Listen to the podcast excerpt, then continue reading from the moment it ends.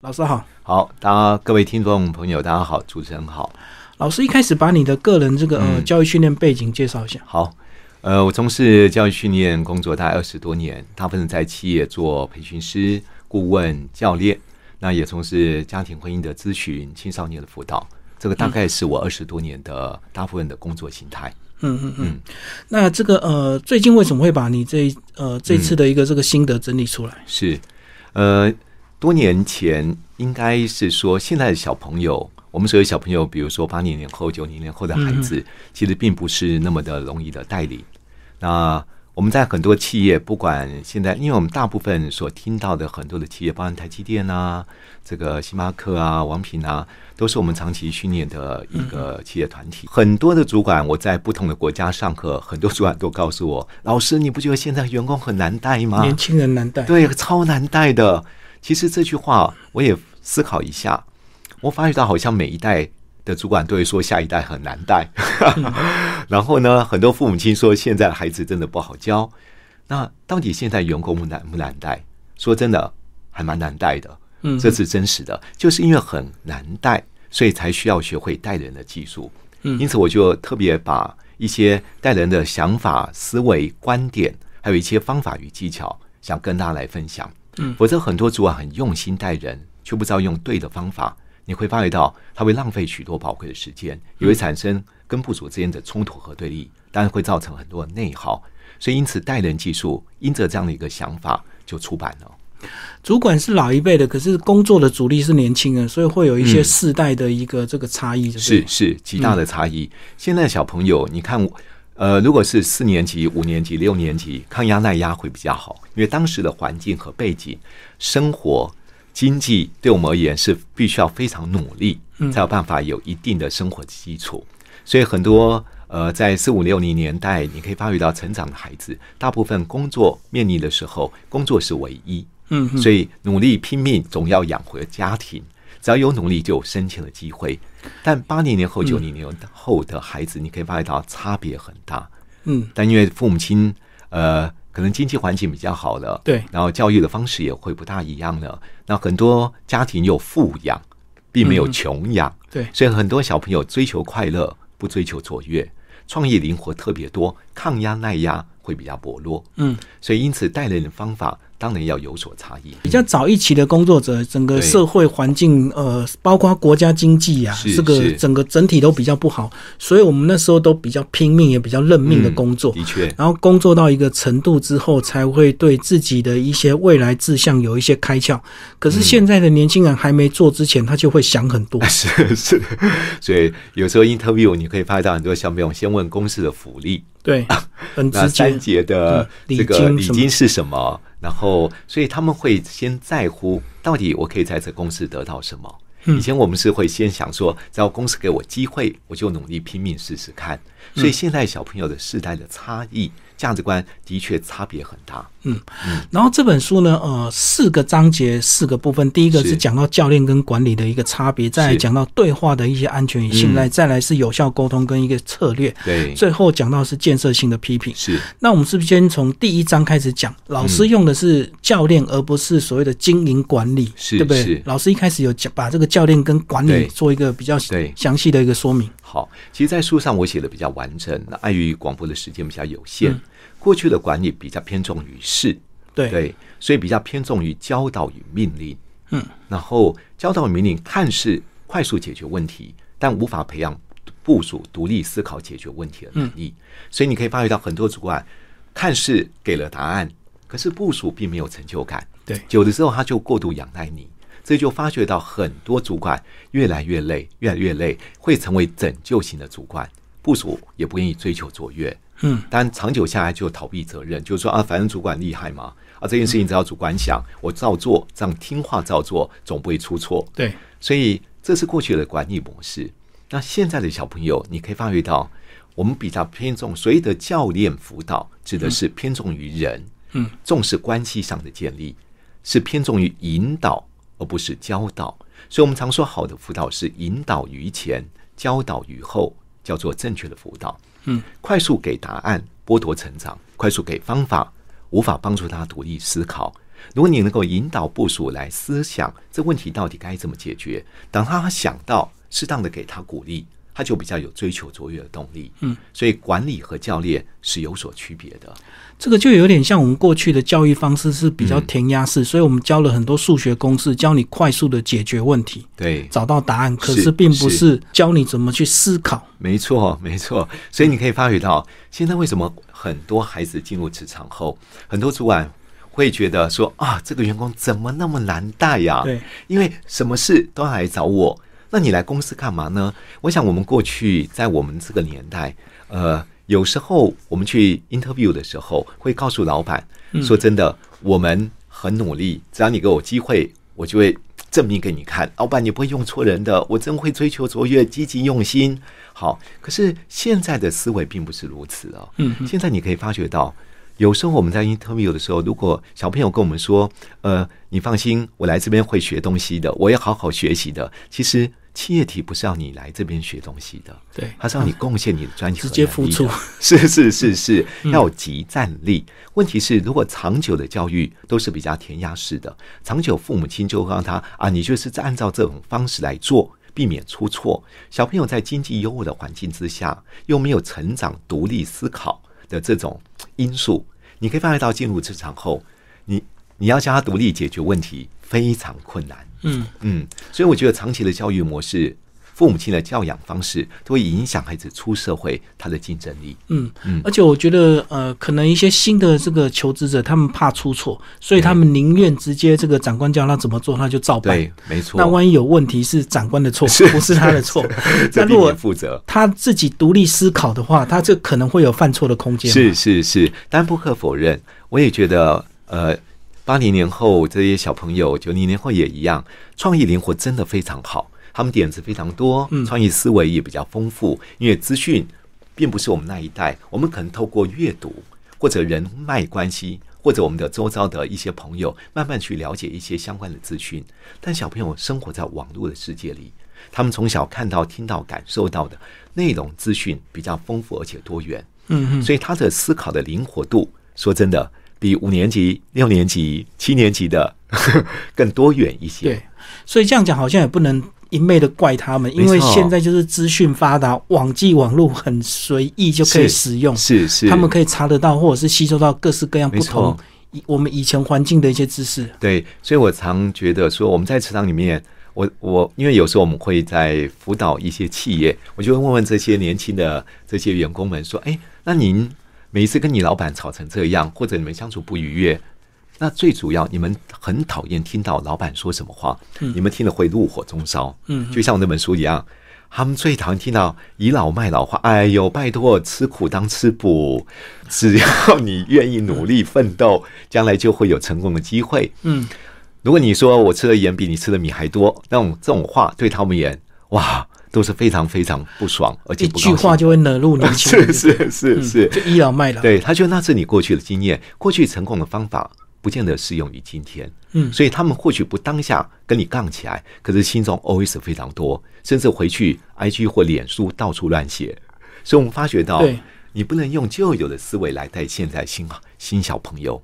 呃，其实如果能够从他们这些八年级、九年级的学习他们的创意和思维，比较多元性的吸收。如果主管比较能够 open mind，嗯，能够去接纳、倾听部署的意见。你会发觉到两者合在一起会双赢。对对对，对小朋友会学习五年级、六年级他的抗压耐压，还有追求卓越。那么我们可以学八年级、九年级那种创意思维，不受限制。嗯，对。以前很多知识要死背，现在很多知识都在维基百科。是 是，所以我们就我们的脑袋就可以用在别他的其他的地方，就对。而且主管，你为你讲完之后，你知道很多的新时代小朋友他。一回到位置上，他就 Google 一下，看你说的对还是不对。嗯，对啊。所以如果你呃比较主观性，或者用旧有的知识、专业或观念来带现在小朋友，他几次之后发觉到你根本没有料，你都用过去的一些经验值，所以他心中当然无法敬重你，嗯，甚至尊敬你，甚至延伸出他也不信任你，你要带他就很困难的。所以他就会阳奉阴违。没错，好，那呃，讲到第二个章节，呃，老师提到所谓对话中要先有所谓的安全跟信赖关系，嗯嗯。才是一个好的对话。是安全跟信赖这两个为什么这么重要？好，其实我们在有时候问你部署一些问题的时候，比如说 Allen，那你觉得这个问题这个专案，你有想法怎么解决它吗？你可以发觉到，我们常说教练是用引导提问的方式，而不是直接教导和命令要求他这么做。哦但是当你问他的时候，为什么部署不愿意回答？因为我们在职场辅导的时候，发现有几个现象。有时候你的确问了开放性问句，部署回答，第一个信赖关系不够。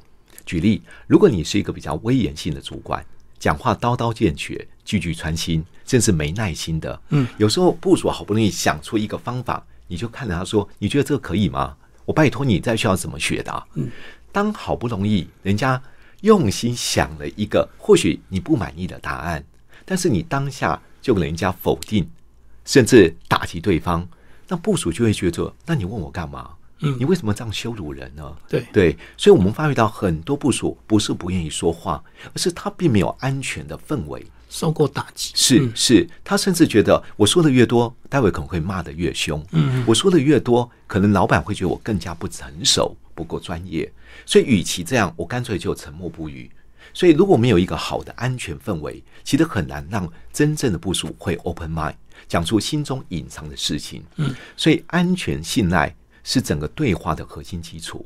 其实我们常讲，我有时候在做这个呃教练式辅导的训练课程，我常举一个亲子的例子，大家就听懂说哦，为什么安全信赖这么重要？嗯，假如今天我们的孩子在学校打了同学，嗯。把人家打伤了，其实沿路回来，他当然会会有点紧张担，心。因为他知道爸爸已经知道这件事，老师打电话给我们了，所以晚上我们回到家，我们要处理孩子为什么打同学这件事。是。你看，当你跟孩子坐在，你把他找来，他坐在你前面，你的表情好与坏，就影响他会不会 open mind。对那何况很多主管，他不单是面无表情，嗯而且还目露凶光。所以如果没有安全的氛围，其实就算你问了问题，儿子，你为什么打同学？你告诉爸爸为什么？他一看到你那个凶狠的表情，嗯说真的，就算他想讲，他都没有勇气讲。对那有些家长说：“老师，我已经稍微注意我的表情了，我真的稍微改变我一下，不要让他觉得我太凶。”我说：“那你的语速呢？嗯为什么怎么了？你为什么戳打同学呢？”这种话听起来是责备，对就像很多主管说：“那为什么怎么了？为什么两个月绩效做不到？你做几年了、你看你这种速度，其实就影响整个谈话的氛围。嗯，如果我们的声音稍微慢一点呢？为什么？怎么了？为什么两个月来绩效无法做到呢？这种口吻出自于关怀，嗯就比较能够建立安全的氛围。所以我们发觉到，在对话中，如果没有一个好的安全信赖，就算你问了开放问句，一样听不出问题。好，关键在于，如果对方真的说了，我应该用什么样的方法和技巧，回应对，这就是我们在书上面，还有在训练里面提到，你的回应技术非常重要。嗯这里面回应包含语言，包含非语言的部分。语言当然有我们叫做有效辅导四步骤：同理于前，引导为中，教导为后，激励收尾。但没关系，碍于广播的时间有限，其实大家有兴趣真的去看这本书，不单是对于你带人会很大的帮助，会有落地接地气的方法。父母亲也可以用这辅导的四步骤来教养子女，嗯帮助他调整应有的行为。这是我们刚刚说的，在语言的部分，书上面写的非常完整。那么在肺远部分，包含声音、包含表情、包含肢体，都会影响整个安全和信赖的氛围。嗯所以安全、信赖、信赖，我们就说是对话的核心基础。所以老师也有提到说，为什么看书跟直接上课还是有差别？因为你差别很大直接上课就可以了解所谓的语速、表情、声音，包括 肢体动作，为什么会跟安全信赖有关系？是的，是的。嗯我们在课程的时候，为什么很多人买完这本书，他跑来上我们的公开课，他就发觉到，哇，书上面讲的很有道理，但是我到底该怎么说话？对我的声音表情应该怎么运用？文文字如何精准拿捏？在课程里面，你会有实际的操作，你可以发觉到，哇，原来一个小细节的调整居然有这么大的蝴蝶效应，做巨大的影响。嗯，对呀、所以书里也有讲到所谓的七三八五五定律，对不对？嗯是是反而你的内容其实 它的趴数是最低的，是是，你的肢体动作、语言，包括眼睛神情，它反而占的五五十五趴的一个这个更重要的一个。没，错。其实我们就发觉到，影响力的三元素：文字、声音、表情、动作。文字当然不是说它的奇葩不重要，而是当你在说这些话的时候，其实大部分听到的是你声音，看到是你的表情是否一致性。当一个人言行不一致的时候，其实他听到不是文字，对，他是比较受你感、表情还有你肢体的影响。就像我们常说一个笑话，说：“哎，如果你要赞美一个人，说：‘哎呦，你还穿着真好看哦’，你听了真想扁他。就有点在反讽刺，是？是是，虽然你的文字语气的关系，是，虽然你我们的文字是赞美，但你的口吻却让人家觉得要在在调侃我，对好在羞辱我一样。因此，当我们在说话的时候，如果有人真的可以帮助你调整一下你的声音，调整一下你的肢体和表情，你会发觉到你在对话的时候会产生一开始瞬间的亲和力，嗯，就可以帮助对话增加安全和信赖。嗯，这也是我们在做亲子咨询、婚姻咨询的时候非常重要的一项沟通方法。对呀、那何况主管呢？如果能够建立跟部署之间的安全信赖感，你就会发觉到部署就不会再找太多的理由和借口，甚至放假消息、烟雾弹给你。他会比较有勇气说出心中的秘密，你的对话才能够进入一个正确的方向。难怪现在有很多成功的企业，他们这个会议就变成所谓的早餐会或午茶会，对不对？就是在轻松的一些氛围里面，这个呃，有些下属就比较敢讲出一些，也许不是很成熟，但是可能未来改良之后，它是一个很棒的点子，对，就比较敢讲。正确，所以我也觉得主管自己要，嗯，要有一个谦卑受教的心啊。有些主管我也发觉到，第一个，有时候工作因为时间有限，嗯，还有在线上因为很忙碌、很急躁，有些主管说：“老师，我很想有耐心，可是我真的没有那个时间。”听他讲这么多，对我讲不到重点。对，听不到三秒钟说讲重点。嗯 其实有时候部主跟我们说话，他不见得是要说重点的。对，因为说重点两句话就讲完了。对，有时候他真的是希望借由他现在遇到瓶颈，得到你的一些鼓励、安慰、支持、肯定，甚至他在宣泄他的情绪。是如果你不先把他的情绪做一个梳理，基本上你给他的建议有时候听不进去的。所以我们常说，有效的教练辅导是什么？效果要比效率更重要。嗯，对，如果在当下，因为时间太短，我必须要快速给他答案，直接的确要教导，对，因为没有那么多时间去处理引导这个问题。然后在事后，应该把部署找回来，说 a l a n 刚刚因为时间不够，我直接告诉你这个方法，我们来快速解决问题。嗯，然后关于这件事，我们还是要聊一下。嗯嗯嗯，你要借由为什么他不愿意独立思考，为什么这个问题的背后的成因，他会没有发现，所以你这个时候真的可以用引导，不要开始做教导。所以在时间有限的情况之下，直接快速教导，因为避免问题扩大。嗯嗯，然而事后应该把这件事情透过提问的技术，用教练辅导的技巧，能够解决问问题背后真实的问题。解决完问题之后，再来好好的治本，是是是，没错。而不是解决完问题之后就算了。对，因为我发觉到很多主管就治标忽略了治本这个问题，所以因此说真的，现在的主管也不好当。对，嗯，因为嗯，你要 要看情境、看对象，还有建立安全氛围，还有修炼你的说话词汇，还有你的表情动作。说真的，主管确实不好当。对，有时候修饰过头，反而下属就听不懂 或者是他认为你没有在生气，所以他就可能皮掉。对对，所以过于不及都会有问题。嗯因此我们就发觉到很多主管呢，因为太温和了，你过度的温和，部署并不知道这件事情有那么重要。是是，那你过度的不讲给他听，因为有些主管是怕冲突的，对他想讲，他怕破坏关系，嗯但不讲又发育到绩效无法产出。所以，好的教练做两件事，一个叫绩效，一个叫关系。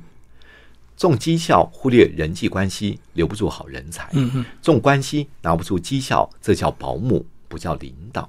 嗯，所以卓越的领袖，很卓越的教练，在达成绩效和维系关系。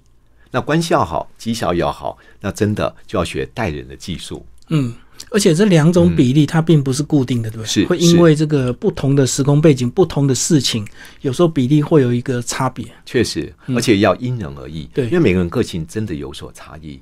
有人呃，你真的是要循循善诱，但有人就要说话直接切入重点，但有人就要先谈心情，后谈事情。嗯，每个人个性不同，所以我们常说因材施教，的确是我们在做带人技术的时候，做教练应该有的具备的领导力。老师也讲到一个非常重要的一个事情，就是同情跟同理是不一样的。是是呃，部署如果有问题，你的同情并不等于是同理心，对不对？是没错，呃，同理和同情的差异是，有时候我们的同情就是会站在好像自己经历过的事情，然后说啊，你这些事情我都经历过，我也知道很难过，你也不用去太严重去看待这件事情，对将来都会成为你成功的养分。好，这种看似有讲一点同理的小语言，可是你用较高的位置，好像来看待别人的现况，觉得不用担心，不用计较，不要烦恼。其实这就比较偏同情，对这不叫同理。而且有点施舍的感觉。是是是是就是施舍跟帮助的一个差别。，对就你走过的，我都走过，对我经历过的比你多还多，所以你放心，这都会成为你成熟滋养生命的养分。其实这会让人家听不进去，也会觉得啊，反正跟你这种人讲，你听不懂。然后同情、同理却不一样，同理是站在对方同样的立场，接纳接纳他真实的感觉，承认他的权利。嗯什么叫接纳感觉？对方说：“主管，我真的很生气。”很多主管说：“这有什么好气的？你需要气成这样吗？”对啊，发生这种事情，如果这样只有气了，那你不就天天都很生气吗？这听得更不爽。对，没错。对，所以有时候我们先接纳，就是说，嗯，其实说真的，发生这种事情的确会让人家蛮生气的。嗯这是第一个同理的话同理心，对对，那有时候你可以说，我知道面对这样的顾客，如果用一些暴力的言语来对待我们，谁听完心里面会不舒服？谁听完心里面会舒服？嗯当然也会难过，也会很受伤的。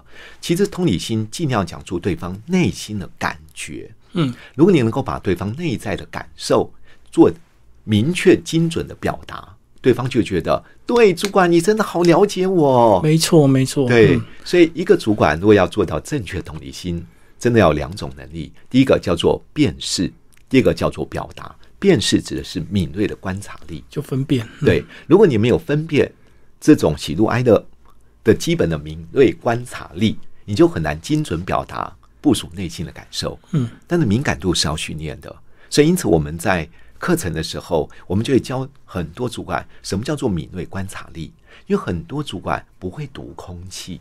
嗯，嗯，他感受不到对方的喜怒哀乐。如果他的工作又是比较属于工程背景的、理工背景的成长的，你可以发觉到有些人是很理性才说话的。就直线条。对对对对，你跟他讲这种温暖的话、疗愈性的，嗯哇，对他而言是很困难的。相对一个人如果在职场里面说不出这样的话语，何况他的家庭呢？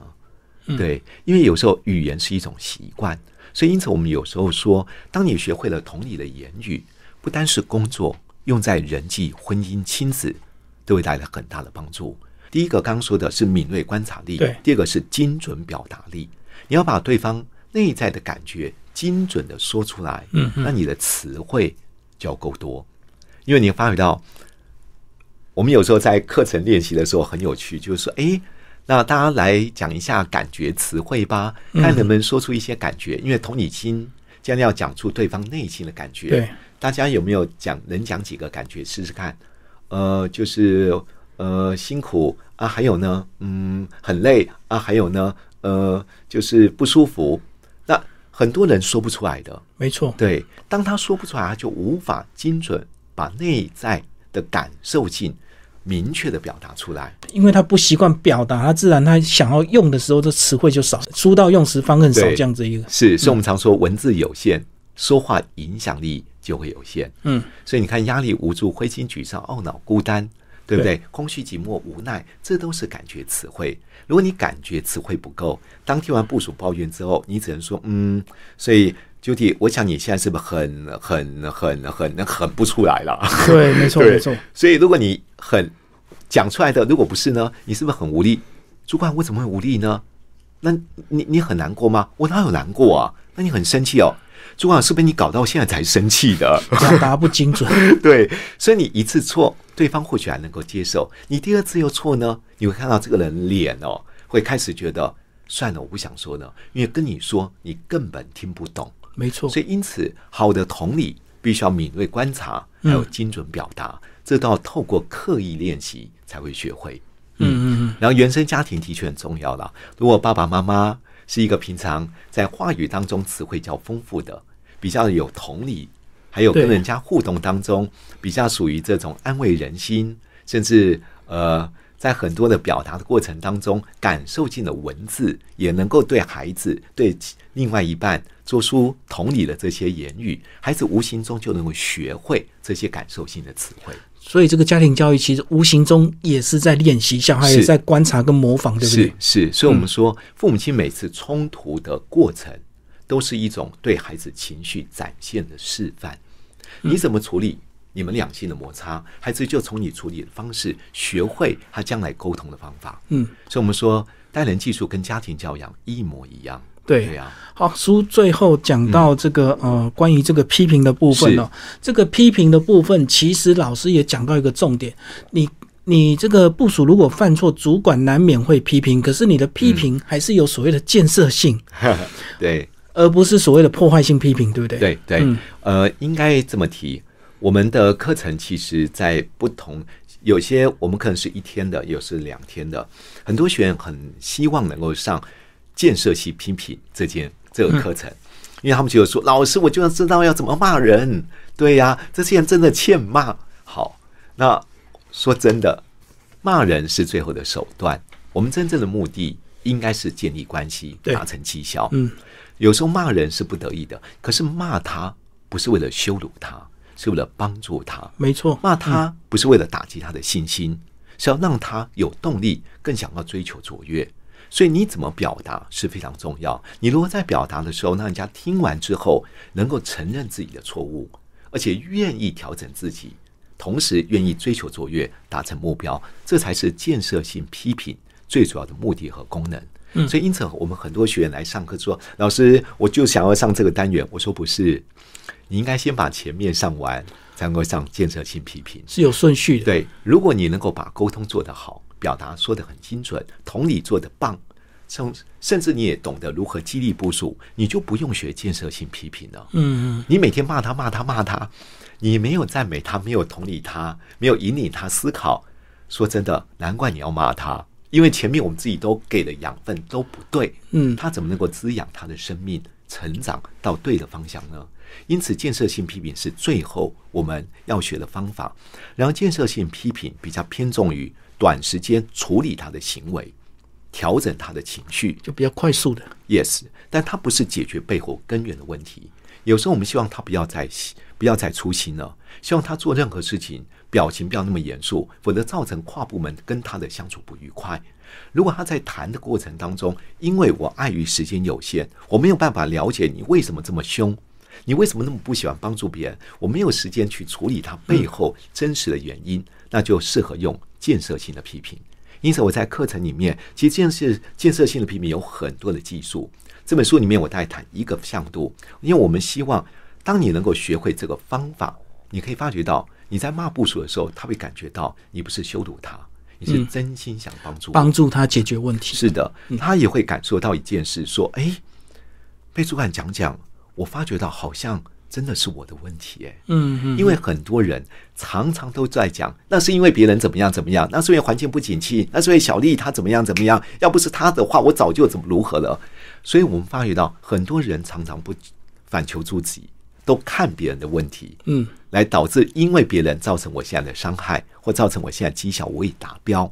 所以建设性批评要拉回他的本质，对，让他愿意承认自己的错，同时他又在安全的氛围之内。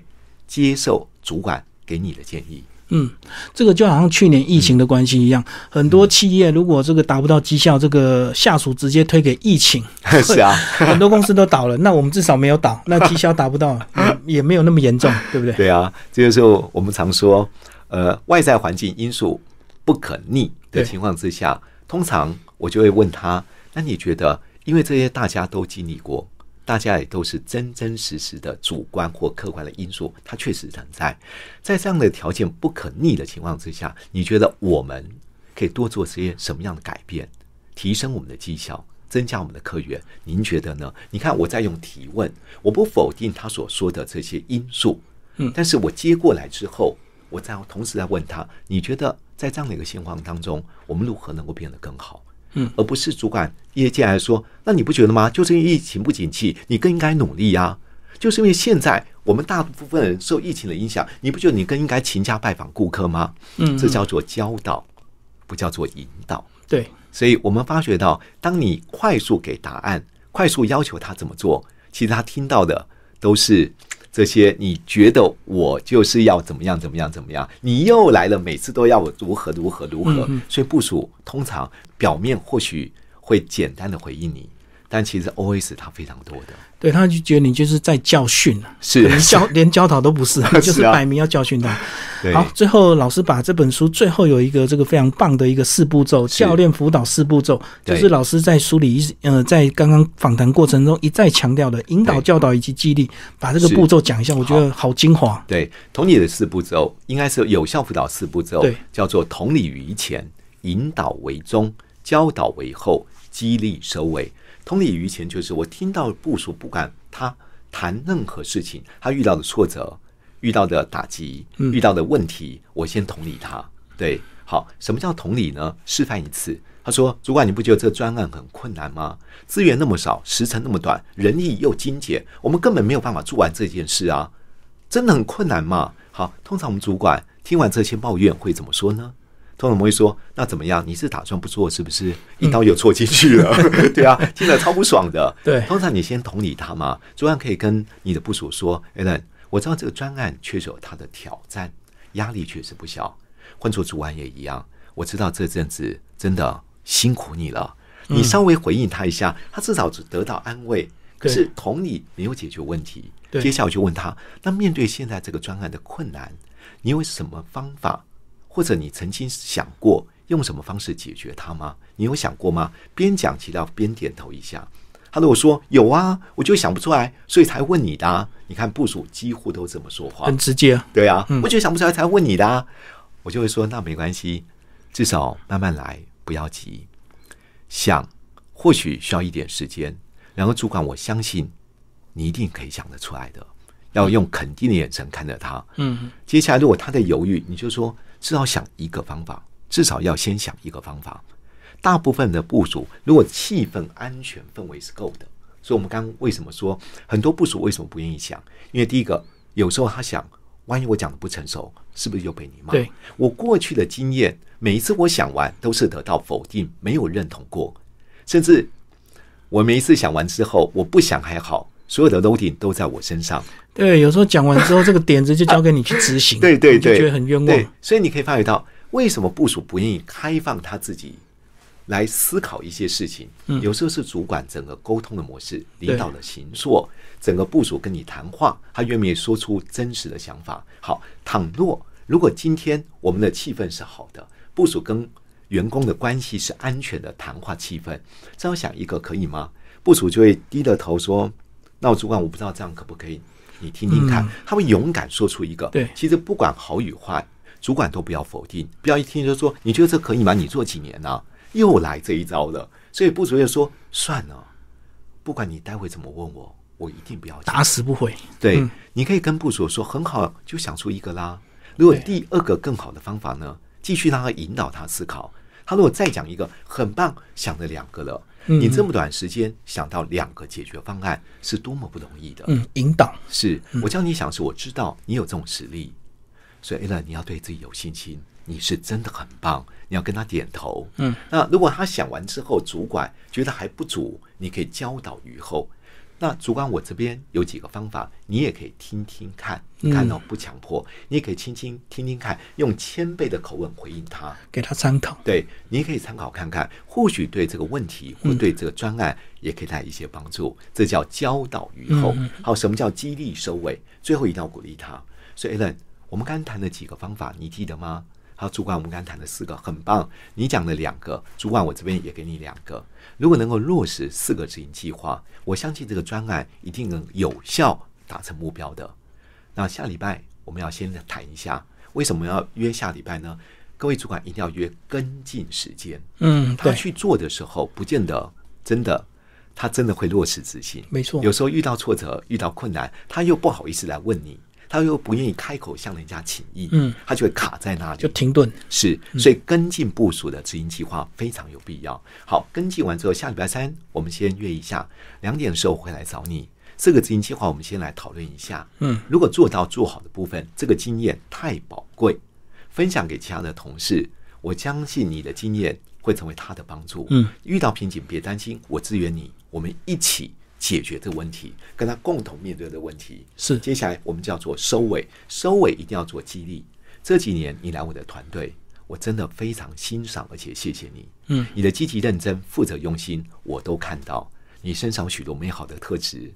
今年就算有挑战，我相信我们一起努力，团队变得更加卓越。未来一起加油，再跟他点头，这叫激励收尾。群的部署在跟你谈完之后，会带着信心、力量、祝福而离开，这表示整个辅导是成功的。嗯，那主管的赞美词汇就要够丰富了。对，不能一直说你很棒，只有这样子。对我发觉到，我们每次上课，很多主管我说：“哎，那我们来赞练一下赞美，练习赞美。”大家都尴尬一片，然后就说：“嗯，反正你也知道就是这样。”要么输油输油，要么就 good job，其他也说不出赞美词汇。所以赞美也是我们在待人技术非常重要的一个必须要具备的领导力。嗯，最后老师讲一下这个，如果读者看完这本书，想要更进一步，真的比较进阶的所谓的直接上课或者是练习，怎么样去找到一些上课资讯？好，呃，因为大家可以搜寻我们的，我们公司叫起初，好，呃，起床的起，初中的初，对，就起初，我们也希望每一个人回到那个起初，当初你为什么？喜欢这份工作，一开始工作一定有热忱，是是是，找到初心。对，甚至我觉得在婚姻关系当初，我那个起初为什么爱上他？因为我们常忘了那个份初心和初衷。所以你可以搜寻我们起初的网站，好，对我们的脸书也好，然后我们的网站也好，上面有非常多的课程资讯。就带人的技术有两个课提供大家做参考。第一个课程呢是深层沟通表达技巧，这里面是两天版，它。里面有包含了沟通的五个元素：情绪怎么成为高情商，然后原生家庭的一些行为的影响、赞美，还有建设性的批评、语言的力量，还有不同类型的说话方式。这两天，因为这个课程已经办了二十多年，嗯，现在大家所听到所有的企业，大概在台湾也好，国外也好，像可口可乐啊、Costco 啊，其实大型的知名度的。品牌公司都上过这个课程，也成为员工和主管必修的很重要的课。那第二个部分是教练式辅导，教练式辅导就是真的，呃，如果您发觉到您在扣群的过程里面，经常不知道说什么话，不知道怎么样建立安全信任，嗯嗯，不知道怎么找出问题背后的核心，甚至你想要学会完整的有效辅导四步骤带人技术。我们的课程叫教练式辅导，非常适合您。那你现在所听到，包含呢台积电很多的主管，我们从零九年上到现在，也是陆续在开办。对，所以是非常成熟的课程，非常成熟。我们现在讲都是已经大概呃，带人技术的课程大概有十六年了。嗯，深层沟通表达技巧已经有二十二年了，所以这两个课程都是非常系统而且完整的。那我们上完课，因为我们有后续的。这个可以加入我们自己的脸书，有一对一的这种咨询跟进辅导，跟进辅导。对他可以，如果他的问题不大，我们直接我就会回复他，怎么做处理。因为我发现到很多学员，他不是不愿意学习，他学习完之后没有地方问问题。嗯，我觉得太可惜了。一个人真的，如果他真的去运用，一定会遇到一些疑问。对，所以他一定要有个地方能够帮助他。这也是我们在二十多年来做培训。很多学员跟我们的关系很长久，最主要的原因。嗯，那如果他真的需要很深度去做处理，我们做做一对一的咨询。对，那我们刚刚说的，在线上咨询有些东西是免费提供给他，他可以快速解决问题。否则，我觉得很多人真的很有心想改变，但却不知道方法对不对。嗯，太可惜了。所以有时候上完课才是真正问题的开始，因为你开始执行之后，才会发现。听的跟所谓具体的这个落实，其实还是有些差距，所以就需要老师这样这样持续的一个跟进的一个辅导，这样子。对对所以这也是上课的一个价值啊，对不，是只有两天就这样结束了没。错，我觉得上课是一个真正改变的开始。嗯只是上完课之后有用，才会真的有用。嗯，对，否则我就发觉到很多人超喜欢学习，但从不改变。对，就好像你这个养了一个小孩，生了一个小孩，才是教养的开始。是是，你在怀孕前看再多的教养书都是没用的。确实确实，所以我们还是鼓励大家活用你所学的。然后，如果你真的学会带人的技术，你不单会在关系上面建立，能够绩效也会有卓越的表现。有一天，我相信你的部署真的会跟你说：“主管，我真的非常高兴，在这公司是你带我的。”那你留给你部署不再是印象，是美好而且深远的影响。是，非常谢谢陈焕婷老师为大家介绍这本新书《待人的技术》，然后不更文化出版，谢谢。谢谢，谢谢大家。